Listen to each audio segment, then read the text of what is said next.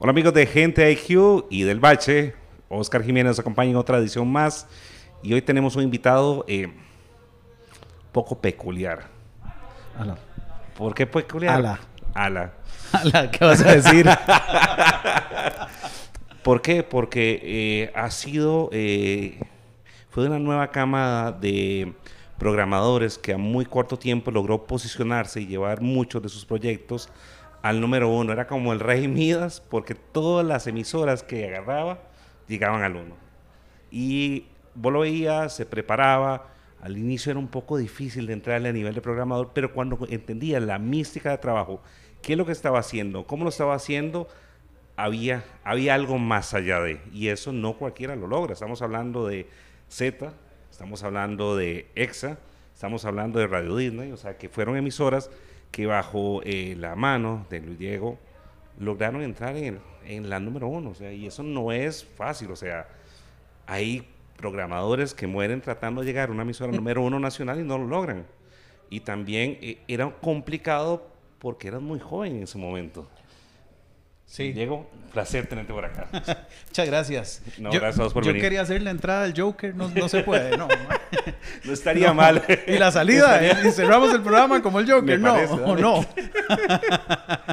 Qué bueno. Muy freaky, muy freaky, ¿verdad? No, no, muchas gracias, Oscar, este, por, por la invitación. Muchas gracias por la invitación. Realmente, este, es un gusto estar aquí, reencontrarnos. Hay Sí, claro. muchísimas historias de, de, de- de 20 años de, de radio, ¿verdad? 20 años. Bueno, sí, sí, sí, sí. Estoy, estoy un poquito retirado de la radio, pero eh, sigo siendo asesor. Y digamos que a este momento van, sí, 20, 20, del, de 21, 21, del 98 para acá. Y empezaste en. Yo no sé por qué. Yo no te identificaba en 103, no sé por qué. Lo que pasa es que yo como locutor siempre he sido como de perfil bajo, realmente. ¿En serio? Sí, sí, sí, realmente. En general, en general he sido de perfil Sí. bajo, de, pero quiero decir, los programadores, a los programadores nunca tienen un perfil demasiado alto, salvo, salvo, salvo para socializar en Correcto. eventos de la industria, ¿verdad? Eh, pero, pero los locutores sí suelen tener un perfil un poco más alto y yo, yo no. Te voy a decir por qué. Bueno, primero porque estaba muy chamaco. O sea, yo entré a mis 18, 19 años de edad a la, Ujú. a la radio. Y mi primera radio formalmente fue Radioactiva, la onda latina. Qué bueno, radioactiva. El que se acuerda de eso es porque está tan viejo como nosotros. Qué bueno, Este, radioactiva. Sí, Radioactiva fue un leñazo. Sí, ¿verdad? claro. Y yo entré como locutor, era un locutor nuevo, me dieron la oportunidad ahí. Eh, ahí estuve seis meses y estuve seis meses, te voy a contar porque aquí se vale contar chismes e infidencias dale, dale. y todas De esas eso- de eso cosas. trata. de eso vivimos. De, totalmente. de eso se trata. No, no, no, no es ningún chisme, fue, eso fue público, pero Pero vos Eh, entraste, o sea, ¿quién te mete en, en radio? O sea, vos llegás a, a radioactiva y tocas la puerta, o cómo es el proceso Bueno, de. Pues, ok, ok. Entonces va- vamos a irnos Vamos más un poco más atrás, Eh, yo trabajaba en una soda haciendo hamburguesas, sí, sí, sí, y tacos y un montón de cosas. Sí, sí. Qué locura. Y era un trabajo lindísimo con mi amigo el chef Oscar Castro, Ajá. que estudiaba cocina cuando eso. No. Este, yo estudiaba locución. Sí. Él estaba en el proceso de volverse chef y, y- y en poco tiempo ya lo, lo consiguió. Y yo estaba en el proceso de volverme locutor. Y bueno, trabajamos con más gente, obviamente. Eh, pero en la cochera de él, Sí. Este, él con su salsa toda la tarde, toda Pero la noche, familia, etcétera. Oscar tiene un gemelo, ¿cierto? Oscar tiene un gemelo que es Sergio Castro, que hace un Correcto. programa de salsa y eventos Sí. de salsa y etcétera. Y, y a mí siempre me ha gustado toda la música, realmente. O sea, yo en mi época de colegio fui skate y fui gron- gronchero y fui No, salsero ¿en y serio? fui todo así. Yo, yo exploré todo, todo, todo, eh, toda la música. Eh, la verdad es que yo estaba llevando cursos de locución. Sí. Estaba en la Universidad Nacional con, con, ay, ¿cómo se llamaba? María Eugenia Chaverri, una actriz que era la que hacía Tío Conejo. Ah, El mundo de Tío Conejo. Qué bueno. Sí, con ella. Eh, estaba en, en unos cursos ahí y ella me llevaba a practicar a un programa que tenía la Universidad Nacional en Radio Victoria. En Entonces, en Heredia, sí. Eh, y ahí me dieron brete, pero duré una semana. ¿Y eso? Porque es, después de la semana que tra es que yo siempre he sido un poco arrancado. Digamos, eh, me voy a adelantar 15 años en el tiempo, Sí. pero en Monumental renuncié tres veces, o dos creo, y en Radio Cadena eh, re- renuncié una vez. Tengo la dicha de que nunca me han corrido de ningún lado.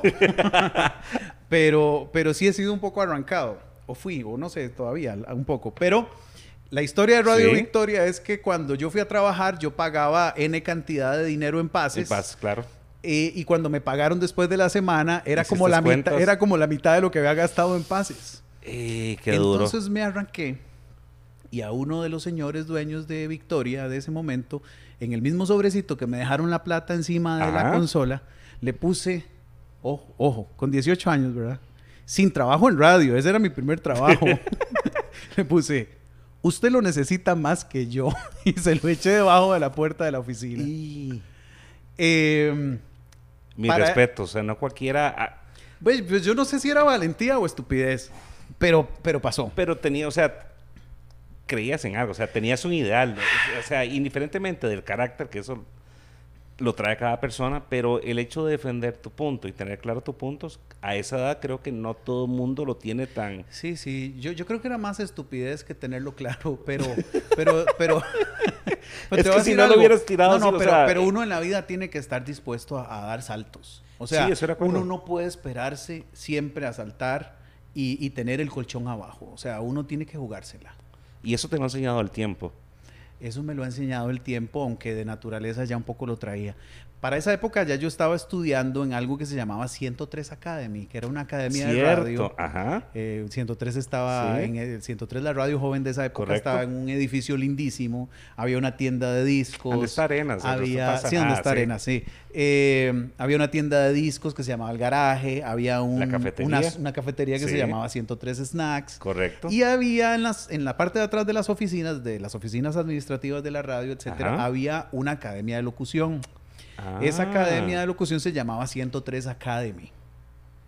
Y ahí estuvimos varios. De hecho, ¿Quiénes eh, estuvieron ahí? bueno, que yo recuerde y de, de mi generación y de mi época, eh, Jessie Ramírez, Sí, la, la, mini Jessie. la mini Jessie, ella entró a trabajar, mm, sí, como un semestre antes de que, de que yo me graduara. Y de mi generación así directamente, bueno, dos amigos, Christian Ladley y Oscar ¿En Solís. serio? Eh, ajá, y Hansel Carballo. Ha- No, no puedo creer lo que Han- Hansel sí, sí, sí, sí, sí, sí, este, Hansel y yo llevábamos prácticamente el mismo proceso hasta que, hasta que separamos el proceso en 103. Sí. Bueno, resulta que estando en esa academia yo ya me fui de Victoria, ¿verdad? Sí. De la semana que trabajé ahí. yo le había hecho antes las vacaciones a un mae, entonces me dieron brete. Y Claro. entonces ya después de una semana duré. Después duré una semana también en un grupo de radio muy importante y les dije prácticamente lo mismo. Igual. Sí. Eh, les dije que en realidad no me necesitaban, que había mucha gente ahí haciendo lo que a mí me habían contratado a hacer y que me parecía que no iba para ningún lado. Eh, pero eso, eso es otra historia. Esa Eh, historia está, queda para después. Estando en la academia, eh, se abrió una oportunidad para Radioactiva, que era Sí. una emisora nueva que iban a lanzar. Acababan de cerrar Música Fundación. Ajá.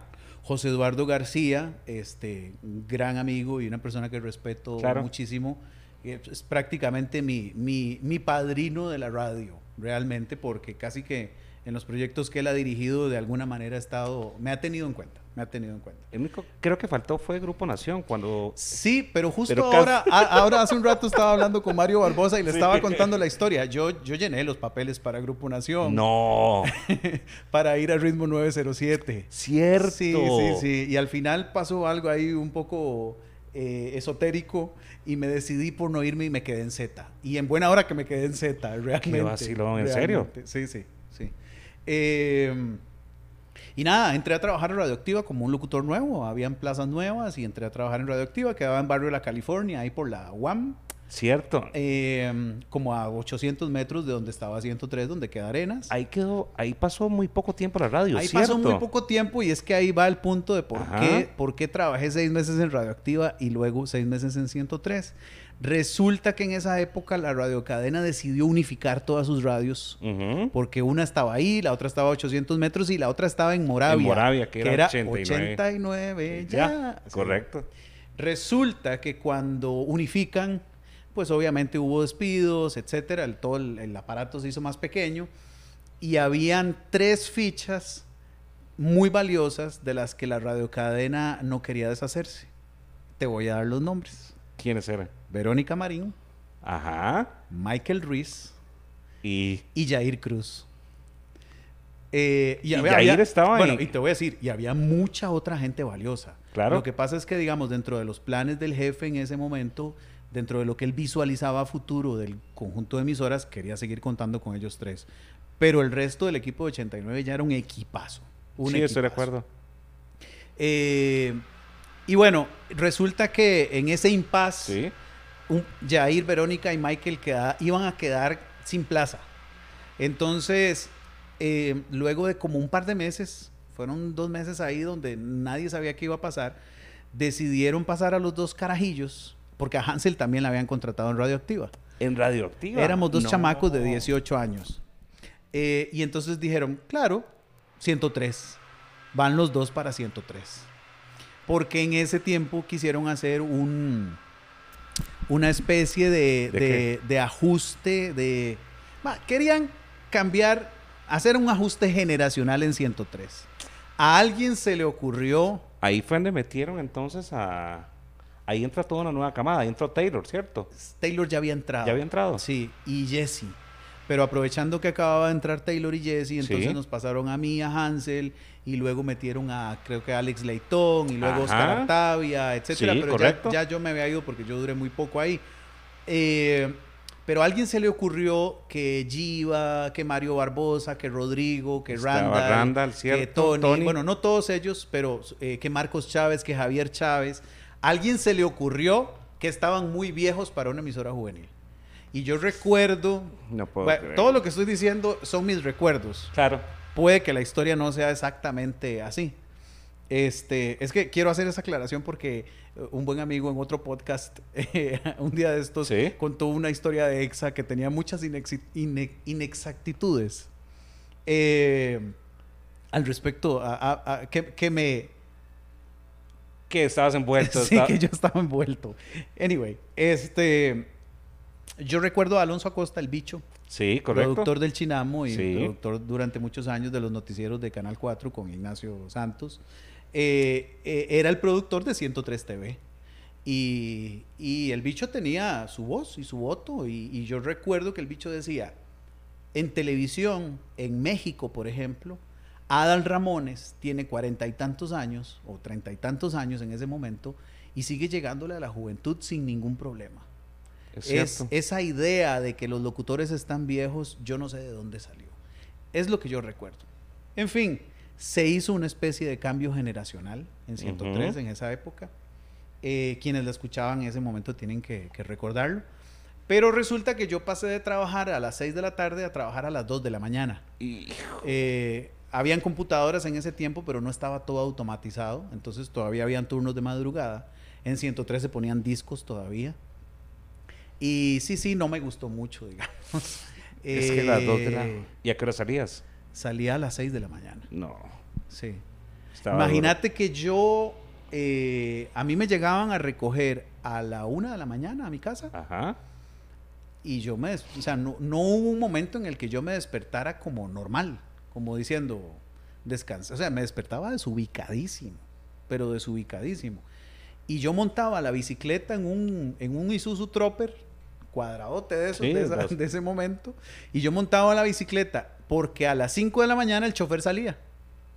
Entonces, a las 6 de la mañana que llegaba Rodrigo Rodríguez a hacer el morning Ajá, show, correcto. yo agarraba mi bicicleta y me iba de San Pedro para Atillo a mi casa en bicicleta a esa hora. Uf. Este, entonces, era una vida un poco extraña. O sea, imagínate que era un bloque de cinco horas al día, en la, al día, en la madrugada, laborales. Y luego el resto del día yo quedaba como un zombie.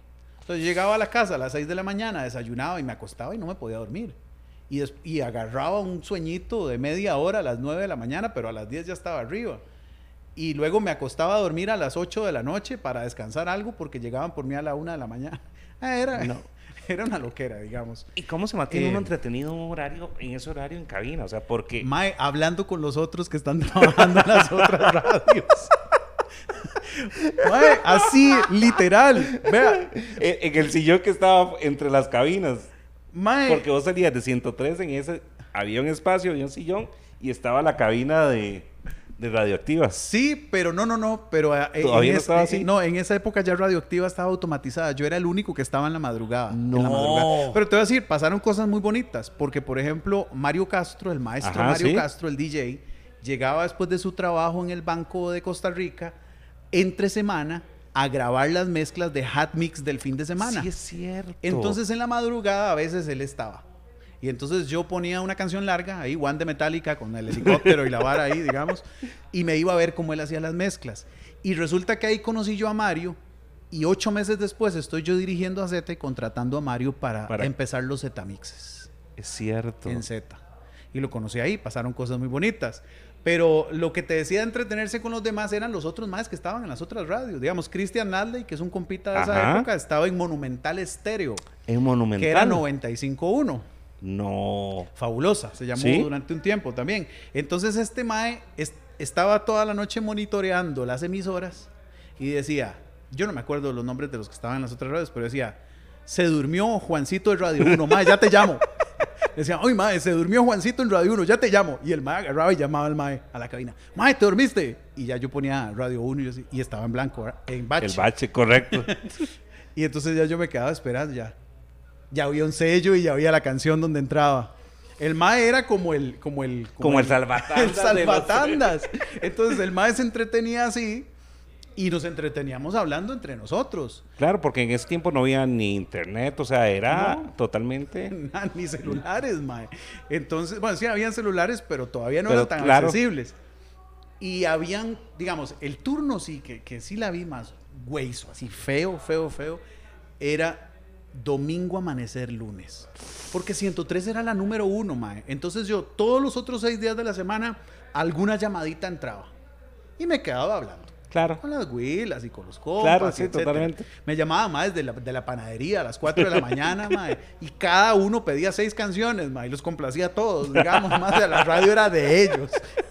Qué bueno. Eh, pero había un turno, mae, era domingo, amanecer lunes, de las 3 de la mañana, No. de las 2 de la mañana a las 4 y media de la mañana, no se movía nada. El bulevar de los Yoses no se movía nada. En esa época, ahora te estoy hablando hace 21 años. 20 Qué años. fuerte. Eh, y era triste, era un poco triste. Claro. Me dormía, a veces me dormía. A veces era tan aburrido que yo, bueno, a veces me iba por los discos, porque los discos los teníamos atrás, como a dos metros en un estante grande. Y yo agarraba toda la hoja de programación de lo que seguía y me iba por los 12, 14 discos de la hora y los ponía así en fila. Claro, eso lo hice al principio, después vi que era una pésima estrategia, mae, porque me dormía. Matabas todo el rato, Mae, claro. Es que eran dos tocadiscos y entonces yo ponía uno, metía el otro y agachaba la cabeza así, la recostaba contra el micrófono. Y entonces, cuando oía que terminaba una, ponchaba un sello y le daba play a la otra. En ese momento sacaba un disco, lo ponía a un lado, metía la que seguía y la ponía y agarraba otro- otros cinco minutos de sueñito. Mae, pero me dormía y mucho. Qué duro. man. Mucho, mucho.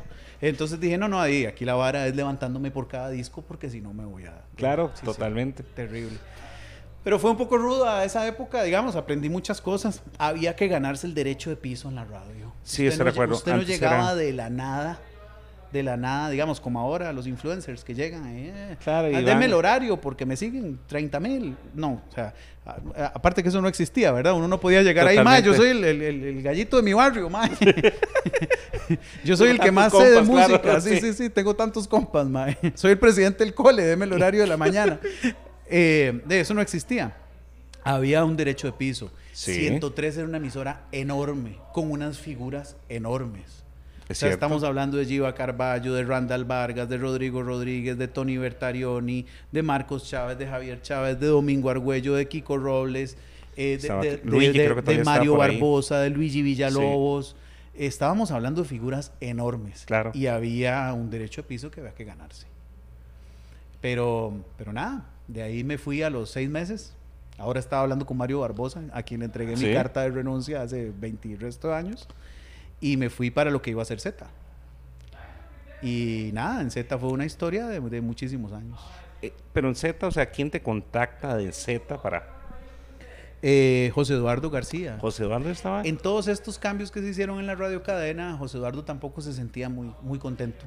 Cierto, Eh, porque José se, Eduardo estuvo ahí. se unificaron todas las cosas y era co- antes como que cada gerente tenía su radio y cuando se unificaron ya el, de, el, el de comercial y ventas veía todas. Eso era nuevo, ahora es lo normal. Claro. Y, eh, pero en esa época era como un poco nuevo. Entonces, a José Eduardo le salió una buena oportunidad laboral con, con Grupo Monumental, se llamaba en ese momento, con doña Teresa Chávez, hermana de Calixto Chávez, eh, que eran los dueños cuando eso, y, y pues se fue a dirigir Monumental. Y estaba la bendita frecuencia 95.1, donde no había pegado históricamente nada. Había estado fabulosa, había estado Cierto. Monumental Estéreo, pero como pegar, pegar, nada. Y, y nada, JR Tijerino y yo nos fuimos de Z directo detrás de José Eduardo para nos fuimos de Radioactiva para para lanzar lo que se iba a llamar Z, no sabíamos que se iba a llamar Z cuando eso. ¿Qué- ¿Y por qué le pusieron Z? O sea, ¿cuál fue? Es que todos son anécdotas, mae. Eso está. Eh, cuando eso había una radio muy pegada en Miami que se llamaba El Sol 95. Ajá, sí, correcto. Eh, y se le iba a poner ese nombre, pero hasta donde entiendo el nombre ya estaba registrado aquí en el país. Eh, divertido, y entonces ese Sol 95 en el logo se escribía con Z. Y entonces nos quedamos, no sé por qué, creo que fue José Eduardo, me imagino, pero de alguna manera eh, decidimos al fin, decidieron al final quedarnos solo con la Z. Y pues yo no le veía cara de nada. Yo decía, madre, ¿qué es ese puta nombre más feo, madre?" Sí, Z no era un nombre normal Yo me para acuerdo radios, estar claro. frente al puente Juan Pablo II viendo pasar carros un día como a las 11 de la noche con Tijerino a la par sentados en el piso comiéndonos un sándwich de la Shell. Este, y yo le decía, madre, ¿qué es ese nombre, madre? La vamos a cagar, le decía yo. Pero no, no, no, salió todo bien. Súper bien. Claro. Z Z acaba de cumplir 20 años. Nos, invi- Impresionante. nos invitaron al grupo de locutores originales y de verdad les agradezco a, a don Esteban Lobo, que es el actual programador de Z, que fue mi mano derecha en Radio Disney. Es cierto, sí. Este, nos invitaron y yo se lo, se, se lo agradecí, se lo agradezco muchísimo. Fue un reencuentro vacilón. No como el reencuentro de los Backstreet Boys, pero, pero vacilón. entretenido. porque Z sí marcó, marcó un hito en la radio de Costa Rica porque no era normal que una emisora, bueno, venía radioactiva, que ya, no me acuerdo si había estado en el primer Lo- lugar o, había rankeado fuerte. Radioactiva estaba rankeando muy fuerte. Sí, correcto. Muy, muy fuerte. Se le estaba pegando a, a 103. Sí, Pero luego fue una estampida. O sea, primero nos fuimos Tijerino y yo y después nos, se vinieron varios más. Hetzem Guillén, Max. Soto, etcétera. Eh, y en- entonces la gasolina radioactiva le duró ocho meses. Ocho meses, un año. Eh, fue salir Z y, y la borramos. matar, la borramos, tengo que decirlo así, la borramos. O sea, y digo la borramos porque tengo las copias de los, yo, yo he guardado todo. Tengo las copias de los estudios de mercado de la época donde eh, a los seis meses de salir Z habíamos borrado a Radioactiva. No era la idea, no era la intención, pero hey, obvio, teníamos que pegarla de nosotros, ¿verdad? Eh, y sí, era como una continuación, ya Radioactiva había abierto la brecha, era, era un nuevo formato, realmente era una de las primeras fusiones, yo creo que se dieron aquí en radio, una radio que era dirigida a un segmento de mercado y no dirigida a un, A un grupo género. de música, a un Claro, género musical. totalmente. O sea, dirigida a un grupo, a un, a un grupo etario de, de 18 a 30 años, eh, de media amplia, tirando a media alta, y entonces eso involucraba poner salsa, pero no toda la salsa. Correcto. No todo tipo de salsa, y no todos los artistas. Y poner pop, y poner baladas, y poner, ¿verdad? Que en la época lo que existía era sabrosa y sonido latino, ¿verdad? Sabrosa cierto, con su salsa. Eh, por cierto, cuando ahí vi los, los, los, los comentarios en el Facebook. ¿Cuándo vas a traer al Matatán? ¿Y cuándo vas a traer a Stanley Villavicencio? ¿Y cuándo vas a traer a Rupert Alvarado? A los programadores de verdad. Es los que es complicado, te digo, es oyendo. complicado por un tema de agenda. O sea, eh, no es tan fácil. ¿Cuándo? ¿verdad? ¿Cuándo? Lo estoy enjachando en nombre Totalmente. de todos los seguidores. El otro año, o sea, para este año ya está un poco complicada la agenda. pero sí ha sido complicado. O sea, te digo, prometido, ha sido muy complicado. O sea, de hecho, uno pensaría eh, que los grandes, y eso grandes de edad y grandes en su tiempo, eran más accesibles. Si vieras de que el Te ha costado, te ha costado. Sí, porque yo creo que eh, para ellos, y ha pasado con otras, otros locutores, es una época eh, la cual ya murió y no quieren tocar más eso. Sí, ha pasado un poco, ha pasado. Te digo, Quiero decir, pasa un poco. correcto. De hecho, me, Ahora hablaba jueves- con Mario Barbosa. con que- Mario, que- yo- y, y hablábamos un poco de eso. De los Mario de, de esa, y de esa, de esa, pero yo te digo, no se recuerdan algo, o sea, yo se recuerdo en el punto de vista de ellos como personas, pero creo que ellos también hubo generaciones que crecieron con Claro. ellos y esas generaciones quieren recordar esos tiempos, o sea, Sí. creo Bueno, que no te- estaría mal, o sea, no, no es hacer un encuentro todo el tiempo, pero creo que sí es interesante. eh, Te lo voy a decir así, Oscar, te lo voy a decir así. Y, y ojalá que nos estén viendo ellos. Porque, por ejemplo, eh, cuando yo entro a la radio, yo entro con 19, 18, 19 años y yo solo fui locutor un año. Luego de ahí me tocó ser jefe. Y de ahí los siguientes 19 años me tocó ser jefe. correcto. Programador de la Sí. radio.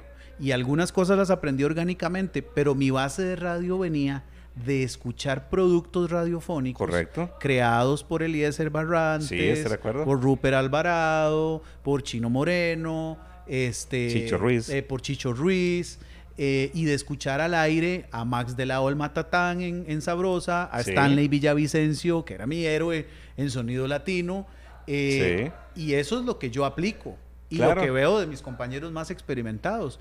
Pero ellos son la base de lo que surgió después. Estoy totalmente de acuerdo en eso. Este, Y, y además de los oyentes, habemos una cantidad de gente que trabajamos en radio que nos encantaría escuchar esa parte. Te voy a decir por qué. Porque ahora hay cámaras, los, todos los celulares tienen cámara, ahora todo se registra.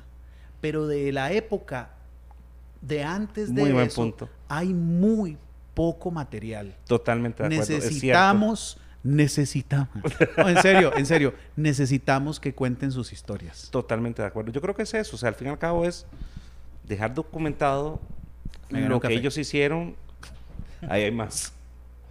Eh, todo lo que hicieron y todo lo que marcaron. O sea, y precisamente eh, la idea del bache era eso. O sea, ¿por qué? Porque a mí me dolió mucho, luego en forma personal, ver cómo un personaje como Gorgojo murió como murió. O sea, fue totalmente echado al olvido. Espero que fue una persona muy creativa, que, o sea, a su estilo, Sí, sí. vulgar o no, cada quien lo puede tomar como quiera, pero fue un personaje que marcó en Costa Rica Popular.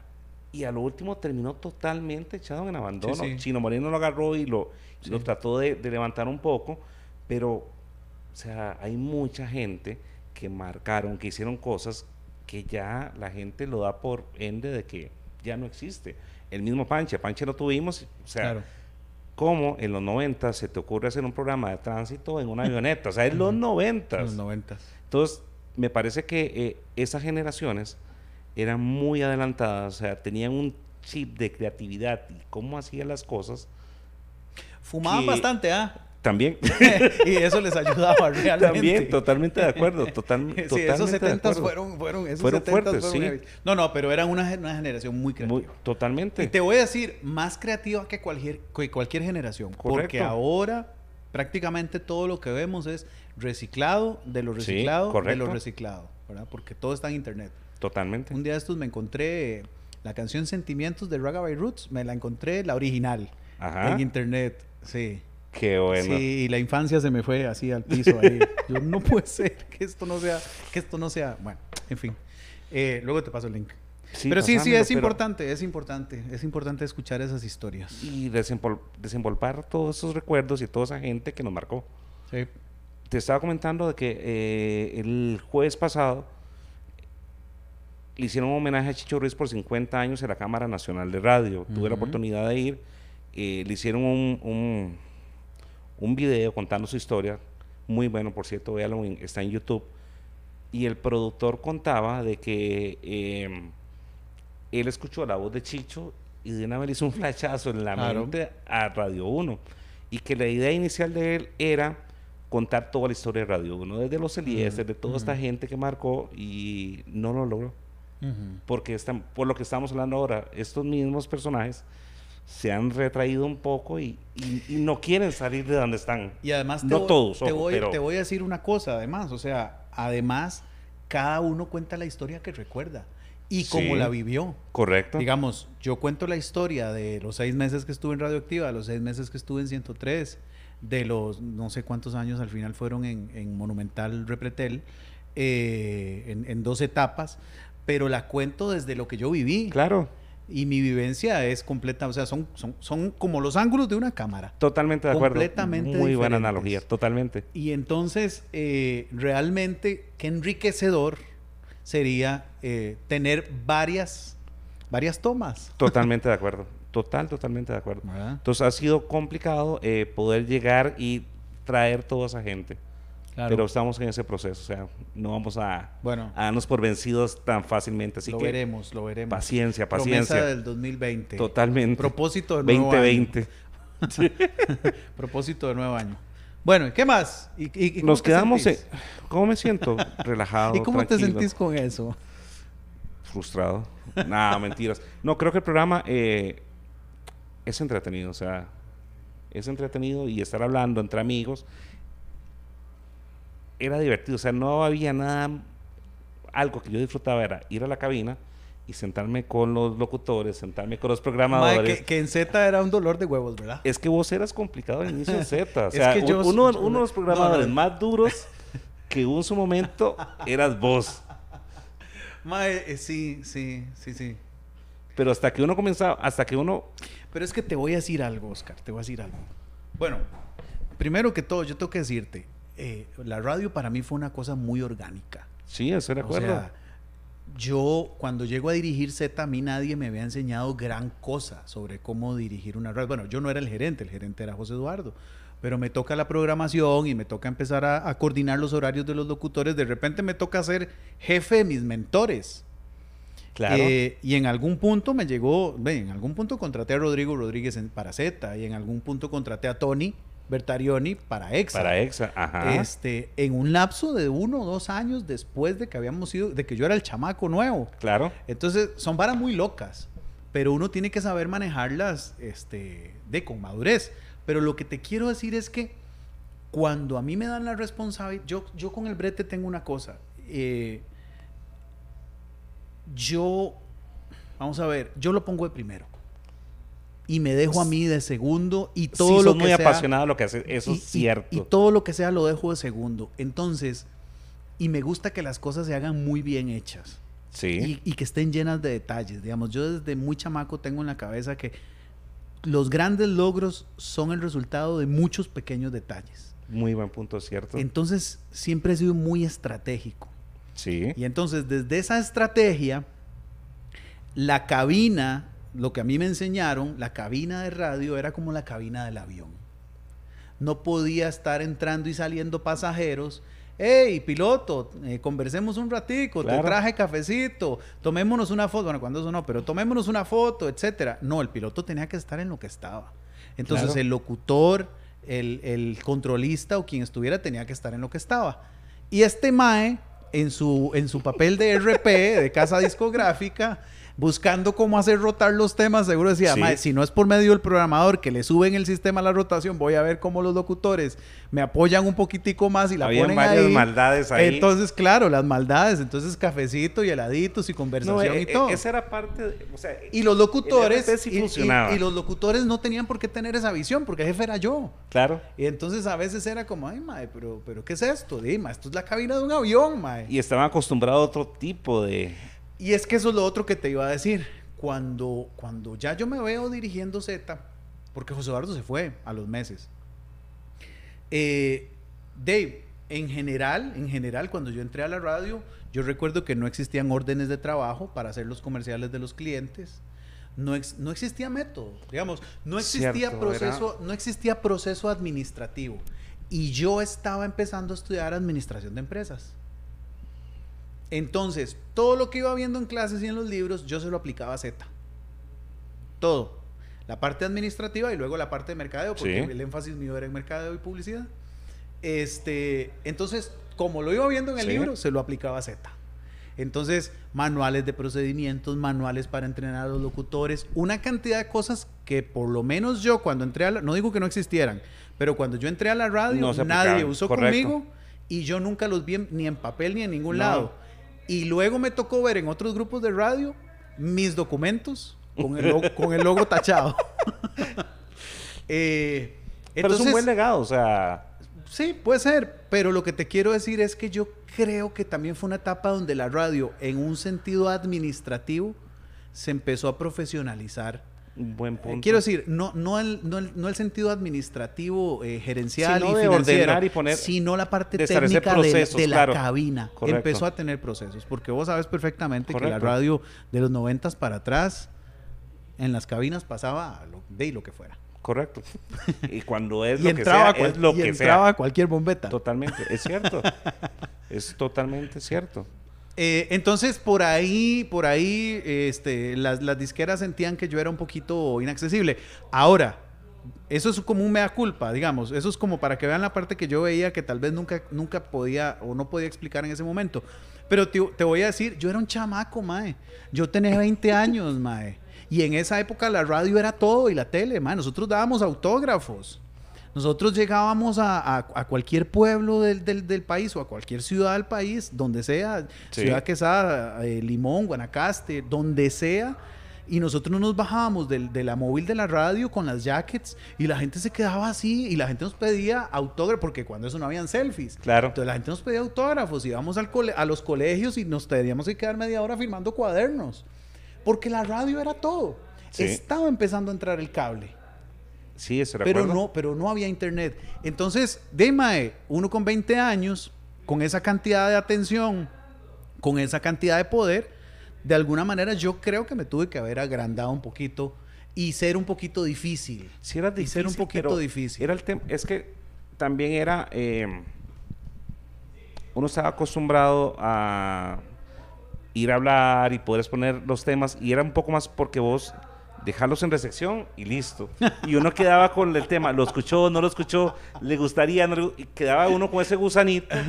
Sí, luego me hice un poco más sociable. Total, sí, correcto. pues ya, ya, con Radio Disney no nos vimos, pero... No, pero, pero, yo creo que vos en un momento en Z comenzaste poco a poco a, bajar y hacer un poco más accesible. No, pero era complicado. qué vergüenza, me puse rojo, mae. Y sí, no, no, recordaba, pero ahora me hiciste recordar que sí, los discos se dejan. Y...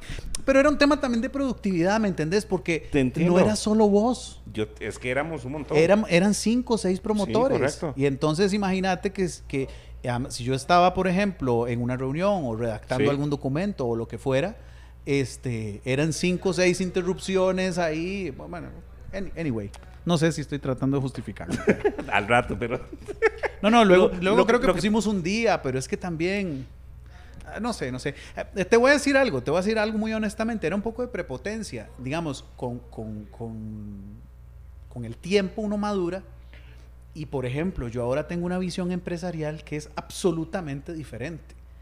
Eh, por ejemplo, con Radio Disney, eh, cuando yo hacía las contrataciones, para empezar, que no buscaba una persona técnicamente capacitada, buscaba una persona, va a sonar redundante, pero personalmente capacitada. O sea, una persona Disney. Una persona alegre, una persona feliz, una persona positiva, una persona a ese punto que pudiera llevarlo. Pero perdón, perdón Te, termino el punto. Antes yo pensaba que yo contra que, que, era una visión muy, muy ochentera, digamos, de, de las empresas y de los negocios. Eh, uno contrata a alguien que necesita un trabajo. La organización aquí y la persona aquí. es correcto. Luego con Radio Disney yo dije, no. Y la gente se quedaba extrañada cuando yo hacía entrevistas, porque yo decía, a vos te interesa, te sirve la empresa para tus objetivos profesionales. Y era como, suave, pero usted, usted, es el que me está dando un trabajo. Y yo, no, no, es que esto tenemos que ver que a los dos nos sirva. Por varias razones. Primero porque a largo plazo era mucho mejor. A largo plazo las empresas pierden demasiada plata recapacitando, o sea, capacitando y capacitando y capacitando personal porque se fugan rápido porque no hacen esa pregunta. Y aparte Esta de eso, empresa entra dentro de, tus aspiraciones. Entonces, a la par de eso, yo aprendí a ver a las casas discográficas como iguales dentro de una industria donde todos nos necesitamos como todas las tuerquitas y las arandelas de un, de un reloj, los relojes tienen arandelas, mae, muy técnico. ¿ah? no, pero sí hay pequeñas. Donde todo hace funcionar al sistema. Correcto. Y no como donde vos necesitas que yo te ponga la música. Entonces, había un poco de prepotencia, realmente, realmente. Sí. me da culpa, lo confieso. Es que, era, er- es que también, o sea, fueron parte de un proceso. ¿Por qué? Porque las disqueras en un momento no me tocó, pero fuimos prepotentes, porque antes la música yo decidía a quién se la daba. O sea, no todo el mundo tenía Ajá. acceso a la música. No me tocó a mí, o sea, Ajá. pero si no eras por medio de, la- de las disqueras, ¿de dónde conseguías la música? O sea, no había forma. Sí, a menos de sí. que lo fueras a traer a, a Miami o viajar, pero no había forma de, o sea, era, era más reducido el tema. Empezando los 2000 ya habían ya habían comenzado algunos sistemas que te mandaban la música, pero sí no era lo tenían No los era- grupos grandes, no todas las radios. Correcto. Pero también, Oscar, te voy a decir, tampoco te eches la culpa completamente, porque de, finalmente eh, en, todo, en todos los negocios hay que priorizar. O Sí, sea, estoy de acuerdo. eh, para mí no existen emisoras grandes ni pequeñas, sencillamente existen emisoras que le llegan a más gente o a menos gente. Entonces, de, para vos no es igual llevar el, el disco a una emisora donde lo van a oír 200 personas que llevarlo a una emisora que la oían 300 mil, Y, 600 y el mismo personas en- en proceso día. de, de- en que entró las disqueras, que comenzaron a entrar todo el sistema de monitoreo de, de canciones, o sea, cuántos sonaban, a dónde sonaban, todavía fue abriendo más la brecha para decir, ok, yo este tema lo necesito que suene acá, porque si me suena acá, me lo abren acá y, y se volvió más matemático, o sea, para uno a nivel de disquera, Sí. ya, ya uno sabía, mira, o sea, necesito un número uno. Y comenzabas a sacar el, el lápiz en serio. Entonces decías, Sí, ok, se comenzó a convertir en una fórmula, correcto. en algo que podías calcular. Exactamente. Y a lo último, o sea, tuvo que cambiar porque en algún momento era llegar al número uno y no importaba si la canción sonaba Claro. 10 veces a las 2 de la mañana Sí, sí. a que sonara Sí, sí, sí, a las 3 o 10 de la mañana que eran horarios top. Sí, sí, y eso ya está completamente... eh, de- es- no, No, totalmente. eso no le hace bien a nadie. y era parte hasta que hasta que se logró este se logró quitar esa manía del número uno porque antes un número uno era era una medalla grande para la disquera claro. era para el artista y, y te daba mucho respaldo. Creo que los temas fueron Sí, cambiando era, y era el equivalente a los seguidores falsos en redes sociales, a comprar seguidores. e- es prácticamente es el mismo efecto es Claro. el mismo efecto Pero te porque engañas, engaña a todo el mundo. estoy de acuerdo porque a lo último tenías una canción número uno que nadie sabía cuál era Correcto. o que no habían Sí, sí, escuchado y nosotros lo detectábamos. Nosotros llegaba a un punto en que lo detectábamos. ¿Cómo? Las verdaderas canciones exitosas tienen una curva. Sí Y la curva descendi- descendiente, descendente, era más rápido la curva descendente de una canción normal es una curvita ahí Correcto. Como, el sombrero del principito, ¿verdad? Como el, el elefante. Eh, y, las, y las de estas número uno eran así. De- Eso- Enrique Iglesias, eh, perdón, este, No, Enrique Eh, Iglesias sí fue Paulina. Rubio. eh, Pau con algunos, con algunos temas. Pero uno lo veía, o sea, pasaba el momento, la disquera lanzaba el otro sencillo y la canción no existía No para existía, los oyentes. correcto. Y entonces eso me, me ponía así. yo decía, Aparte, tus amigos de los fans club que también. Bueno, además, ¿verdad? Pero además estaban Yo me acuerdo trabajados. la historia de Entonces, Pero luego, luego con el tiempo ya, por ejemplo, con Radio Disney, ya esa era una cosa que yo tenía completamente controlada y filtrada. O sea, ya, ya, no, ya no me engañaban, ¿verdad? Pero con Z sí me pasó muchísimo, muchísimo. Y con EXA, con EXA ya no tanto. Pero sí me pasó mucho que, que, que las canciones de repente desaparecían del gusto de la gente y, y entonces de una vez para afuera. Claro. Porque eso es una pega para una radio. O sea, cada vez que suena una canción que no es un éxito, le está quitando el campo a un éxito. Correcto. Era complicado todo este tema. Y era Debería golpearte, Mae. ¿Ah? Debería golpearte. ¿Por qué? No, no. Creo que hubieron. hubieron en ese momento yo estaba en DDM que era pequeño. Y era más complicado porque era artista local o internacional que no tenía, no tenía reflejo internacional. Sí, sí, sí. Entonces era, Sí. era un poco más creativo el tema. Luis Diego, entrando, hubo un momento cuando vos estabas en Monumental, Ujú, está Z, entra EXA y te ponen como director de todo el grupo, ¿cierto? Sí, bueno, del todo el grupo en realidad no, porque Monumental siempre Era fue parte, aparte. totalmente correcto. Pero sí, eh, digamos que llegó una estrategia de crear un grupo grande de emisoras y de empezar a adquirir frecuencias fuera compradas o fuera en arrendamiento. Eh, y lo que se había mm, eh, detectado que funcionaba mejor comercialmente eran las emisoras musicales. Eh, y nos iba muy bien con Z. Yo participé eh, con la gerencia en toda la negociación buscando una frecuencia para, para, Para- Z, eh, para EXA, para perdón, EXA. para EXA. Eh, fuimos a México, Sí. estuvimos allá, estuvimos con Jordi Rosado en el programa que tiene que tenía en Ajá. EXA en esa época y yo creo Jordi es como un activo de EXA, yo creo que no se ha ido. Eh, fue una época muy bonita, este, aprendimos muchísimo, mucho. Eh, y luego vinimos aquí, teníamos que buscar una frecuencia y, y te voy a decir, eh, EXA iba a estar originalmente en la frecuencia de Radio Centro. En 96.3. Sí. Nos reunimos con, con la gente de Radio Centro Ajá. y nos dieron la palabra. Fuimos a México, volvimos y se salieron del negocio. No. Sí. Eh, y luego fue con Don Juan de la Cruz en, una frecuencia que tenía una radio que se llamaba Radio Alegre, que yo no sabía ni que existía, honestamente. Radio Alegre? Radio Alegre, sí. Eso- la 92.3. Eso fue, O la no, la creo que la 92.3. sí, la 92.3. Sí, correcto, correcto, era esa. Sí, la 92.3. Eso fue antes de Emperador. Sí, porque él también tenía emperador. Correcto. Sí, él también Ah, tenía emperador. cierto. Sí, sí. De hecho, te lo voy a decir así, cuando yo me voy de Monumental esa primera vez es porque ya tenía encima mío Exa, eh, Z, Exa, Best, eh, todas las armé musicalmente, Sí. todas las lancé musicalmente. eh, obvio, con un equipo, con toda la parte de mercadeo y etcétera, pero el producto musicalmente lo armé así, eh, personalmente yo. Eh, personalmente yo, sonó como raro. ¿ah? Eh, Pero fue así. O sea, y, y me querían poner emperador encima. Este, y me molesté un poquito. También estaba yo ahí. Estaba saturado eh, ya en es- ese momento, Estaba ¿cierto? un poco saturado, estaba. eh, me había hecho evangélico en esa época, entonces a uno le agarra la vara por jalar y por, por salir del mundo y la vara. pero parte de eso Este, fue, o sea, Entonces, si antes entonces era, eras era un- apasionado por la radio, solo con Z, ahora Sí, con sí. tres emisoras. Pero te voy a decir una cosa. Yo llegué a tener más Sí. brete con, con Radio Disney sola que cuando dirigía ZX y Best. Es que es un tema de producción, o sea, todo el tema de producción. Es que es otra historia. sí, es otra Disney y- es y otra ahorita- historia. Ahorita hay que entrar a eso porque eso es muy interesante. Cómo se maneja todo el proceso de, o sea, creo que el formato de Radio Disney me parece muy interesante, o sea, Sí, es muy loco. Es muy Disney. Es muy Disney. Pero bueno, eh, la, la historia con EXA fue esa y igual eh, con... Digamos, Z nunca fue número uno nacional. no, No, no, no, no. Yo pensaba que había sido número no, uno. Z compitió toda la vida con, con Vox.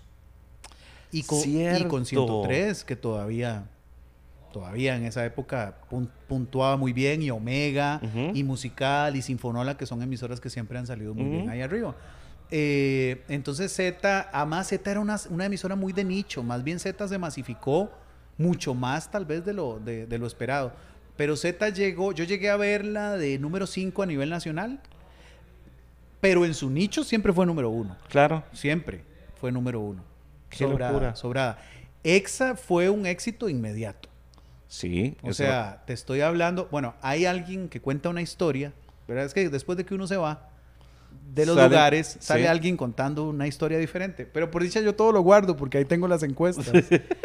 Pero eh, la primera encuesta después de lanzar EXA, después de que pasó de ser Radio Alegre a ser EXA, Ajá. en seis meses, esto nunca, nunca lo he investigado en la Cámara Nacional de Radio, pero en seis meses, esa frecuencia pasó del número 86 al número 1.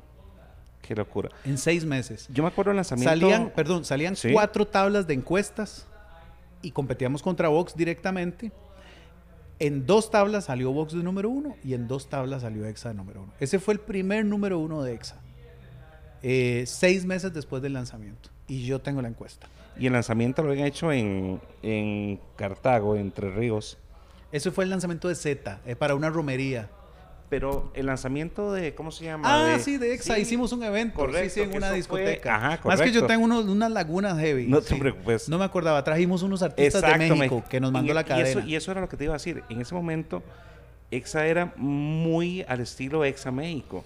Y en ese proceso se fue tropicalizando.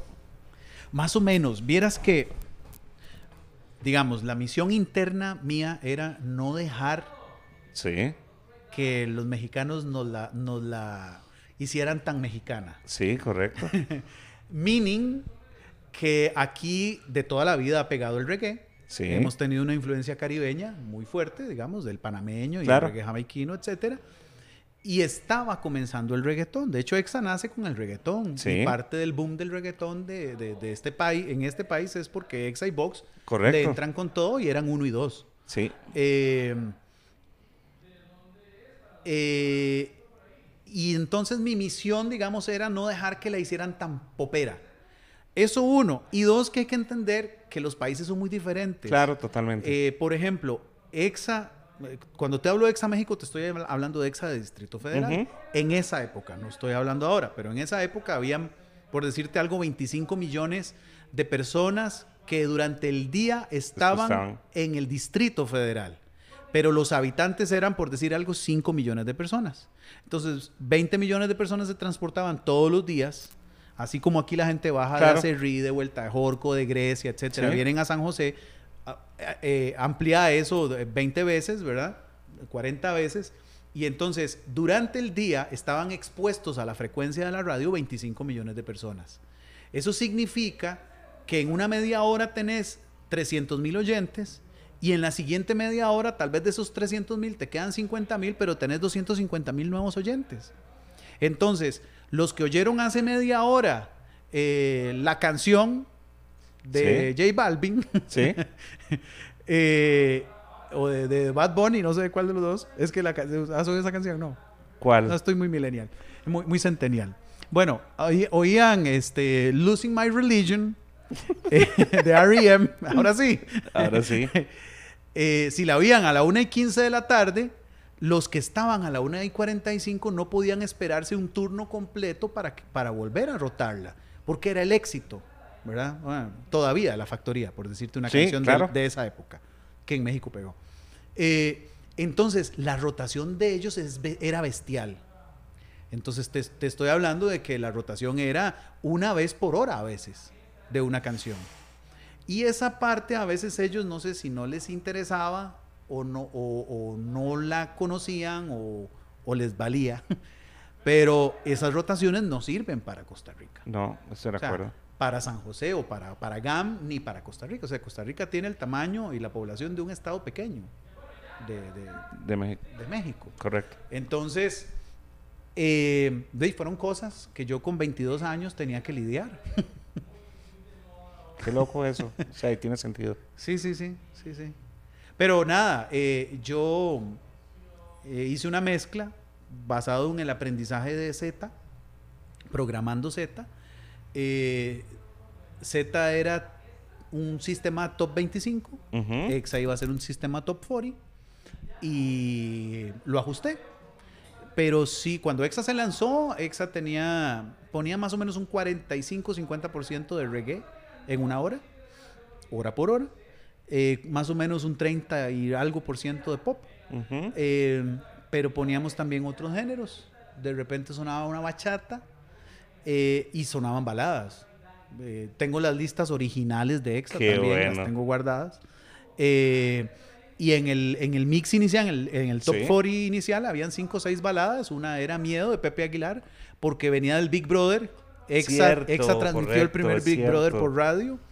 Eh, y había una canción de Arjona, que creo que era Minutos, y había una canción de Sans, Creo que que estaba creo- Moenia, que en eh, ese momento se había dado por Moenia. sacar eh, Sí. cover de los ochentas. Sí. Pero Exa ponía baladas en esa época. Y, pero no era, no era por México, quiero decir, era porque... Era como desacomodado la programación era la de la como radio. yo la claro. había conceptualizado, sí.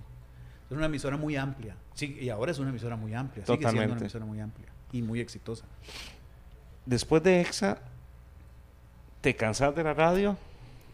Me cansé, sí. Me fui. Y me dijeron de un grupo de radio que, que me querían ahí, que querían hacer un relanzamiento. Eh, bueno, de- del grupo TBC, que querían relanzar Ajá, 103. sí. Y estando yo en mi... Yo tenía mi academia de locución. Ah, cierto, sí, sí, sí. Yo había fundado una academia de locución en 2002 y yo me fui de, de ZXA Best. Ah, bueno, después de EXA lanzamos Best. Sí, correcto. un viaje lindísimo también. Eh, y yo me fui en 2004, 2005, si no me equivoco. Y como a la semana estar en, en la academia me llamaron de, de, de este grupo que, que, tenían un proyecto para mí y querían que yo lo programara. Me, me llamó Chino Moreno directamente y me dijo, eh, uno es tan bueno, era una frase que, alguien, que había leído o que alguien le había dicho, uno es tan bueno como su último éxito y tu último éxito es EXA, me dice. Y queremos que hagas de 103 una EXA. Qué bueno, Chino. Chino tiene esas frases. Chino es un personaje. es un crack, es un crack. Y, y, nada, duré una hora. Empecé a hacer una reorganización completa y, y se asustaron. claro, después me fui y renuncié y tengo la copia de la carta. Después me voy y, y, parte de los locutores, que ya me había hecho un poco amigo y etcétera, me dicen, ah, no, a nosotros nos dijeron que a ustedes lo despidieron, ¿verdad? Eh, Qué divertido esa historia. No, ni me acordaba que estuviste ahí. pero me hace mucha gracia. Eh, esto no lo digo para dejar en mal a nadie, pero sí es muy loco porque eh, a veces se dicen cosas o le dicen cosas a la gente que queda y uno ya no está para defenderse.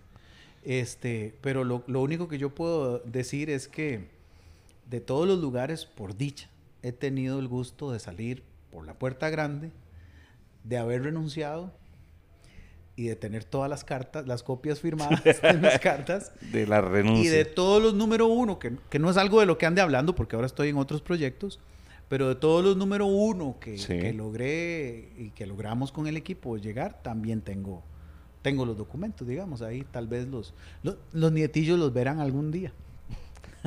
Los genes en algún momento tienen que actuar por ahí. Qué bueno. Después pasas a, a Radio Disney. Radio Disney, estamos cortos de tiempo, pero me parece un proyecto impresionante eh, porque ya viene un formato hecho. O sea, y o sea, si, si, a vos te gustaban los procesos, me imagino que llegar a Disney y entender todo el proceso que lleva de producción, de cómo hacer el despertador, de la puerta, o sea, ya todo está estructurado, o sea, ya todo está... Y es muy sí. difícil salirse de ese, de ese marco que te dan porque es, es una marca tal cual. Mira, eh, Disney tiene un...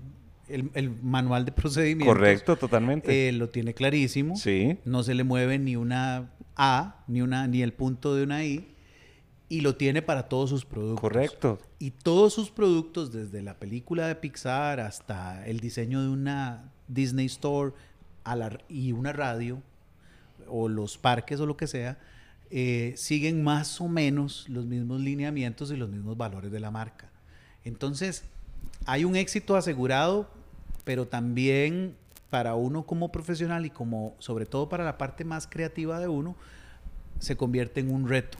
Claro eh, porque hay que saber adaptarse, hay que saber el tipo de marca con el que se está trabajando, eh, lo que se cuida de esa marca en todos los niveles y el trabajo que viene detrás de todas sí. las directrices que ya están. O sea, lo bueno es que uno tiene la confianza que todas las directrices vienen de decisiones absolutamente profesionales generadas por profesionales. O sea, si estos son los colores, claro, si eh, esta es la tipografía, es porque. Y es con data, grupo. o sea, no es porque me Exacto. dio la gana hacerlo Exacto. y amanecí de malas y quiero que sea Entonces, negro. por ese lado vos tenés esa tranquilidad, pero por el lado creativo es un poco difícil, digamos.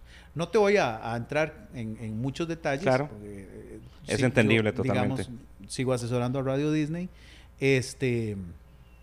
Y, y, y por una cosa de respeto en general, pero es un viajezote. O sea, yo lo que te puedo decir es que eh, para mí significó tres veces más trabajo que manejar tres radios. Es que el pro, de las que otras. Número lleva uno. mucha producción. O sea, para ser espectador claro. tienes que hacerlo. Es como una radio. Correcto. Solo para hacer un programa Exacto, es como totalmente. hacer una radio. Y lo otro es que todos los libros de administración y de, mar y de marketing es como que te los rompieran en la cara. Eh, te han dicho que tenés que segmentar y buscar un nicho específico. No existe. ¿Quién, ¿Cuál es el nicho? La familia. ¿Cómo la familia? ¿Cuál familia? Sí, desde el niño de, de 6 años hasta a la señora de 78 años. ¿Y cómo se hace eso? Si se supone que tengo que segmentar, que si no le apunto a un pájaro, es verdad que si le apunto a todos no voy a pegar ninguno, todo lo, todo lo que uno aprende. Bueno, hay maneras. Interesante, porque la manera la manera Disney que, la forma de los locutores cómo interactúan, cómo hablan, o sea, está preparado, o sea, no es que llego y abro el micrófono, digo lo primero que se me viene a la cabeza, o sea, y es que tiene que ser multitarget. O sea, si vos vas a ir a ver una película de Pixar, vos sabes que la va a disfrutar cualquier persona de la familia, tenga la edad que tenga y tenga las creencias que tenga. Muy buen punto. Entonces, eso es lo que hace que sea tan trabajoso. Porque tenés que, tenés que hacer las cosas de una manera absolutamente eh, global. 360. muy impresionante, muy impresionante, muy interesante porque realmente el mundo es ahora es global, o sea, ahora con este programa podemos llegar a cualquier parte del mundo, o sea, antes era mucho más de árabes ahí Totalmente de acuerdo, que no entiendan un carajo. Totalmente. Entonces, eso me llamó mucho la atención, o sea, desde el logo, la marca registrada, o sea, todos esos detalles de Disney siempre me llamaron la atención. Me parece que está cuidadosamente hecho. O sea, es como. Absolutamente. Cada detalle. Cada, Es cada detalle. O sea, eso Pero es un aprendizaje lindísimo. ¿Por qué te vas de Disney? Si, o sea, ya habías logrado posicionarte. Disney creo que sí llegó a pues ser número uno. ¿Qué va a pasar? Sí, ya nos vamos. ¿Qué va a pasar? Bueno, no hemos hablado de doblajes ni de nada. No, vamos a hablar un poquito más de tiempo. Aunque Darren no enoje que se vea cara bueno, pero no, no. Eh, eh, nada, de ahí todo tiene ciclos. Todo tiene ciclos. Sí, buen punto a mí, digamos, una de las Porque cosas que mí... estar ahí tranquilo todavía, perfectamente. Por supuesto, sí, sí, la radio estaba muy bien, muy bien posicionada. Eh, te voy a decir algo, una de las cosas que a mí más me apasiona, además de la estrategia, por eso es que ahora me dedico a la, asesoría y a la consultoría, además de la estrategia, me apasiona mucho el análisis de procesos y me apasiona el comportamiento social comportamiento de la gente. De hecho, cuando yo salgo de Disney, durante estos tres años, el primer año y medio me dediqué a estudiar redes sociales y Instagram particularmente. Dije, ¿cómo puedo hacer en redes sociales lo que hice en radio? ¿Dónde está el ABC? ¿Dónde está la tuerquita que hace que algo dispare? Y bueno, muy rápidamente te, cuento, este, eh, en cuestión de ocho meses llevé cuatro cuentas a más de 20 mil seguidores en Instagram, orgánica y semiorgánicamente. Pero eso es otra, eso es otra historia. Pero eso, eso ¿me, ¿me entiendes? Eso, son, eso es como la parte geek. No, no, es que eh, de hecho, o sea, quiero hacer invitas para que vengas otro día Ajá. y hablemos directamente solo de redes sociales y hablemos... Y de marketing digital. Totalmente. Me encanta. Y de podcast. Me parece espectacular porque, no, te digo, eh, es complicado conseguir gente eh, de radio con el cual se puedan hablar de esos temas y, con base en conocimiento. ¿Por qué? Porque me parece que eh, la gente es muy cerrada a la radio y con ese tema. Botea Bon Jovi. Se enojó. y hablamos de la magia de la radio. Es que, es, que, por eso me quedó la magia de la radio. Mira, es que por eso, e, eso te responde por qué me fui de Radio Disney. Uno tiene que saber intuir cuando los tiempos cambian. Sí, correcto. Las sociedades han cambiado, Totalmente. las generaciones han cambiado, la forma de los millennials, los millennials, los centennials son completamente diferentes, a la generación de radio. Sí, correcto. Eh, yo en Disney tuve que aplicar un nuevo esquema gerencial. Quiero decir, y para esto no le pedí permiso a nadie. Y luego no, no lo pedí y luego no... Nadie te dijo nada. Sencillamente, nadie me dijo nada. Sencillamente funcionaba. ¿Qué hice? Me di cuenta que primero me estaba quedando con solo mujeres, porque las mujeres eran las que estaban pellizcadas y las que le estaban poniendo. Así, tal cual. O sea, los maes estaban dormidos, las mujeres estaban pellizcadas. Y número dos, me di cuenta que todas eran millennials y que resistían muchísimo la estructura piramidal de las organizaciones ochenteras. Sí. De lo que uno aprende en la, en la universidad, bueno, o aprendía en la universidad y de cómo estaban organizadas las radios. Entonces yo dije, si yo hago una estructura piramidal aquí, bueno, y ahora Dios guarde con el patriarcado y la vara completa, ¿verdad? eso es otro para otro programa. pero, pero mira, de alguna manera yo olfateaba un poco eso, porque, porque lo que hice fue deshacer la estructura del típico organigrama eh, piramidal y lo que hice fue un círculo.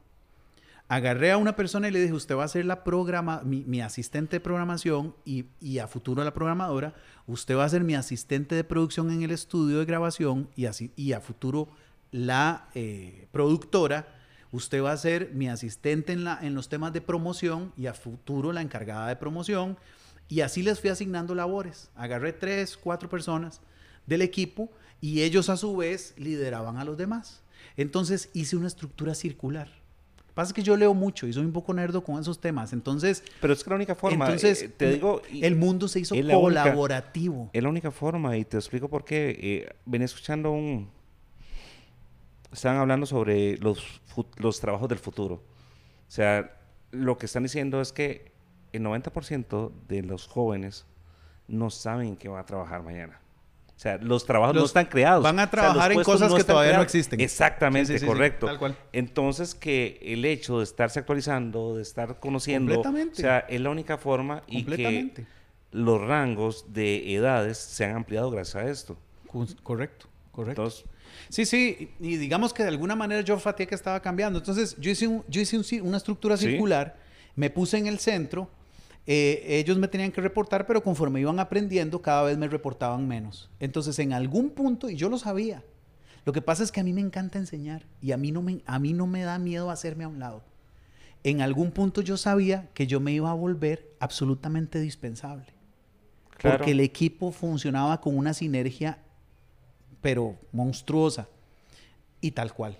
Me volví dispensable. Tan dispensable que dos o tres personas del equipo dijeron, este mae, ¿qué está haciendo aquí? Y me querían sacar. No. Sí, sí, no me fui por eso. Pero, pero cuando puse la renuncia y me quedé haciendo el mes de preaviso para la empresa, este, eh, uno, uno ve quién es quién. Claro. Esas cositas salen. Pero, pero mira, eh, mi mayor satisfacción es que me pude probar a mí mismo un punto que tenía en la cabeza y era que las estructuras piramidales para la energía actual del mundo y de las generaciones que están llevando a cabo los trabajos no funcionan. No, no funciona. No funciona. Totalmente de acuerdo. Uno tiene que hacer una estructura colaborativa y, ponerse o, y ponerse o en el mismo círculo o en el centro o etcétera o, afuera. Y ya te entendí bien lo que lo que estabas comentando al inicio, o sea, cuando vos entrevistabas a alguien y le preguntabas que si el trabajo y la compañía se acoplaban, era precisamente por eso, porque si al fin y al cabo no va con tus ideales o no es lo que te gusta, e, este tipo de, de generaciones no se sienten cómodas y lo que hacen es irse, o sea, no les importa eh, tanto la parte económica, sino es sentirse bien, sentirse que están avanzando.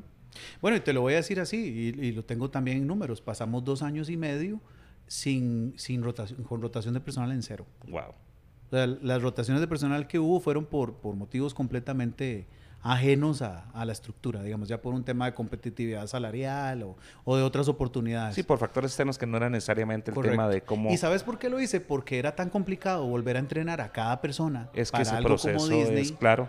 Que, que lo y que no todo el mundo tiene el, el, gen Disney, por decirlo así. Sí, sí, correcto, correcto. Pero, pero sí. Para cerrar, porque ya nos tenemos que ir, eh. Eh, lastimosamente, ¿Actualmente estás metido? Bueno, ahorita soy asesor y consultor. Sí.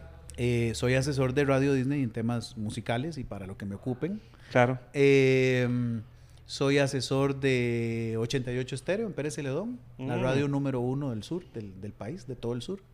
Em, que es otro mundo, el sur es otro mundo. Totalmente. Sí, sí, y los Reyes ahí son, ahí es 88 Estéreo. Sí, totalmente. Eh, y bueno, tengo un estudio de grabación, hago doblajes, casi todo lo que hago va para el extranjero. Em, y ahorita estamos montando un proyecto de, podcast. Sí, una...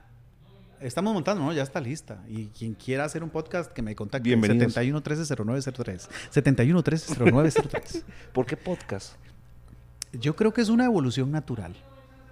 Eh, tenemos que hablar de marketing digital. eso pero va otro programa, pero sí lo vamos a hacer. El podcast es una súper herramienta para generar marca personal. Sí. Ya sea que sos un, que sos un coach o que sos un experto eh, o que tenés una agencia de, de producción de contenidos, etcétera, o que sos el CEO de una empresa o, o, el gerente de recursos humanos de una empresa y querés hacer marca personal y al mismo tiempo hacerle marca a la empresa, el podcast es una herramienta súper noble. Es muy fácil de producir, es muy fácil de editar, es muy fácil de consumir. Volviendo a las generaciones, las nuevas generaciones están consumiendo muchísimo audio, pero ahora a través de las plataformas digitales. Correcto. Eh, el formato de entrevista es un formato muy noble también para presentar tus, productos o cualquier idea que tengas.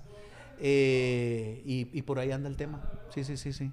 Y, ya saben. y, por muchas razones más, pero, pero sí, estamos produciendo podcast. Y ya, o sea, ya está, o sea, ya la, compañía tal cual. Ya, ya está. Tener redes, se pueden buscar por redes. Ya están los equipos, etcétera. No, las redes salen esta semana, pero ya está todo. Ya están los precios, ya está todo. Ya están los equipos, ya está montado el, set, ya está todo listo. Y también a domicilio. Genial, ya saben. Sí, sí, sí. Pero todo, desde, desde el guion y la producción o la asesoría, lo que sea que se, que se necesite. Sí, sí. Diego, el tiempo nos ganó lastimosamente. Qué placer tenerte. Eh, qué placer hablar de cosas diferentes. Eh, y muy interesante tu punto de vista de, ver las cosas y cómo eh, te has tenido que reinventar, pero porque vos has querido, o sea, no porque te han empujado, sino vos decís, mira, ya llegó un punto y quiero probar otra cosa. Bueno, desde, ese tema desde esa primera vez del sobre debajo de la puerta, ¿verdad? Soy un poco suicida, yo creo. Soy laboralmente suicida. pero lo más fácil es quedarse a donde uno está y bien, o sea. Sí.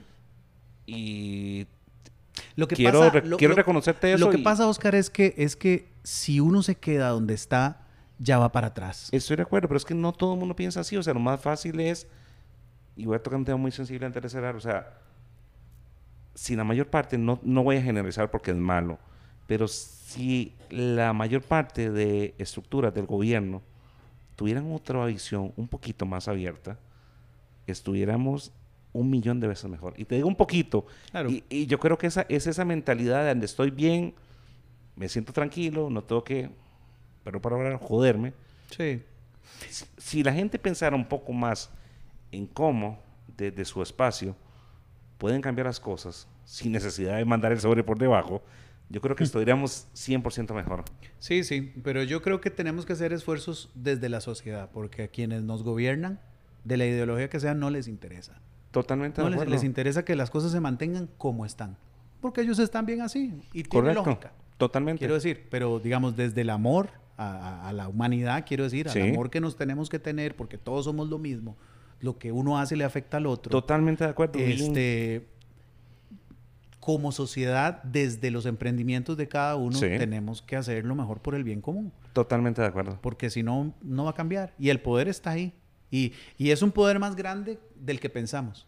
Y no es el poder este de tirarse en las calles, que todo bien con quienes claro, lo hacen. totalmente de acuerdo. No es el poder ese de los disturbios y que los presidentes vienen y cambian un poco la constitución y la vara, pero a largo plazo, otra vez. Correcto, va a ser lo mismo. Es, o sea, es el poder de, de, otra cosa, de la generosidad y de. Estoy totalmente de acuerdo. Y de, y de dar antes de recibir, de plantear las empresas desde qué problema soluciono y cómo le puedo ayudar a la gente. Correcto. En lugar de cuánto voy a ganar vendiendo esto.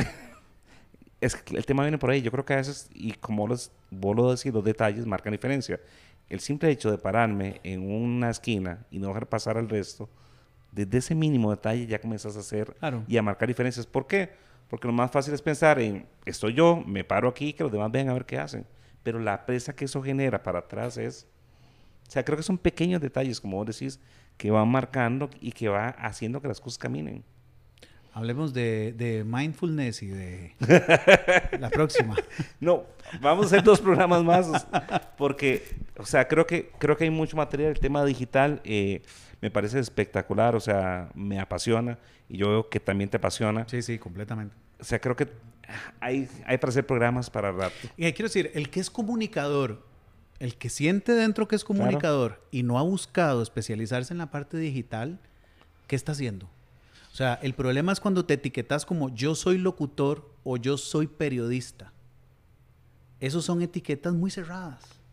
Al final somos comunicadores y el comunicador tiene que buscar las plataformas para, para comunicar. difundir Claro, totalmente de acuerdo. El comunicador necesita hablar totalmente. y necesita plataformas para expresarse. Vamos, a mí me gusta testear las reacciones sociales. desde la radio, Sí. y ahora desde las redes sociales, etcétera, y me gusta aportar, obviamente. Pero, pero entonces, si nos encerramos en yo soy periodista y nadie me da trabajo en noticias, o yo soy locutor y nadie me da trabajo en una emisora, mae, si usted es comunicador, comunique. No ha habido una era más rica para comunicar Totalmente que esta era. Total. Hay árabes viéndonos. Así es. Señores, nos ganó el tiempo. eh, la verdad la pasamos muy bien. Gracias por estar acá.